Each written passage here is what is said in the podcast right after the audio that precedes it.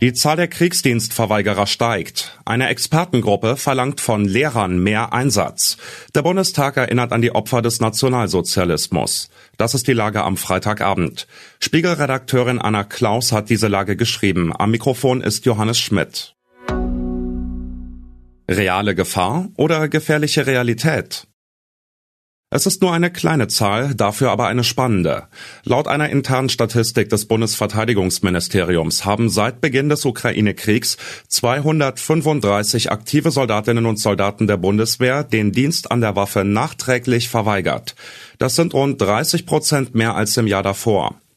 Viele der spätberufenen Kriegsdienstverweigerer schrieben in den Begründungen für ihre Anträge, dass sie bei ihrem Eintritt in die Bundeswehr nicht mit einer realen kriegerischen Auseinandersetzung gerechnet hätten. Der Streit um die Leoparden hat vieles offengelegt, schreiben unsere Autoren aus dem Hauptstadtbüro. Man weiß jetzt mehr über den Führungsstil des Kanzlers, aber auch über die Probleme, die Risse in den Beziehungen zu Washington im westlichen Bündnis. Man kann die Ergebnisse ihrer Recherche als Heldengeschichte über Olaf Scholz erzählen, der es mit seiner Beharrlichkeit geschafft hat, die Amerikaner mit ins Boot zu holen. Oder als die Story eines Kanzlers, der immer erst dann springt, wenn es nicht mehr anders geht. Gegen die Wand.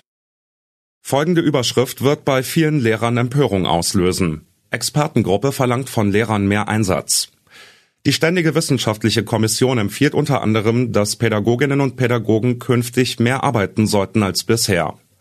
Die Teilzeitquote im Lehramt ist mit rund 47 Prozent im Verhältnis zu jener bei Erwerbstätigen insgesamt deutlich höher, heißt es. Würden alle der rund 447.000 Lehrkräfte in Teilzeit aufstocken, käme man rechnerisch auf mehr als 200.000 zusätzliche Vollzeitstellen, weit mehr als zur Bekämpfung des Lehrermangels nötig wären. Wer hält dieses Land eigentlich noch am Laufen, fragt sich auch Spiegelkollege Alexander Neubacher. Die Bäckerei macht zu, die Postfiliale bleibt geschlossen und jetzt höre auch noch sein Zeitungszusteller Herr Stör auf. Wussten Sie, dass die durchschnittliche Wochenarbeitszeit in Deutschland geringer ist als in allen EU-Staaten außer Dänemark und Niederlande? schreibt Alex. Er gönne allen Menschen eine schöne Work-Life-Balance.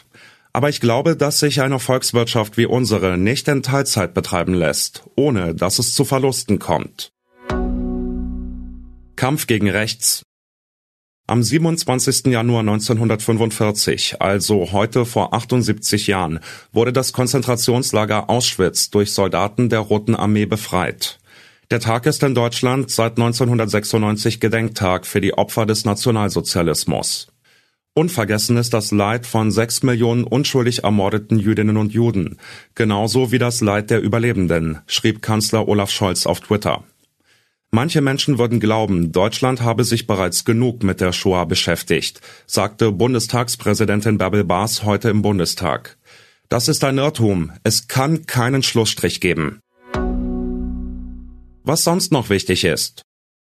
Wegen Äußerung zu Russland. Kretschmer kritisiert Baerbock. Außenministerin Baerbock steht für ihre Aussage, Deutschland kämpfe einen Krieg gegen Russland in der Kritik.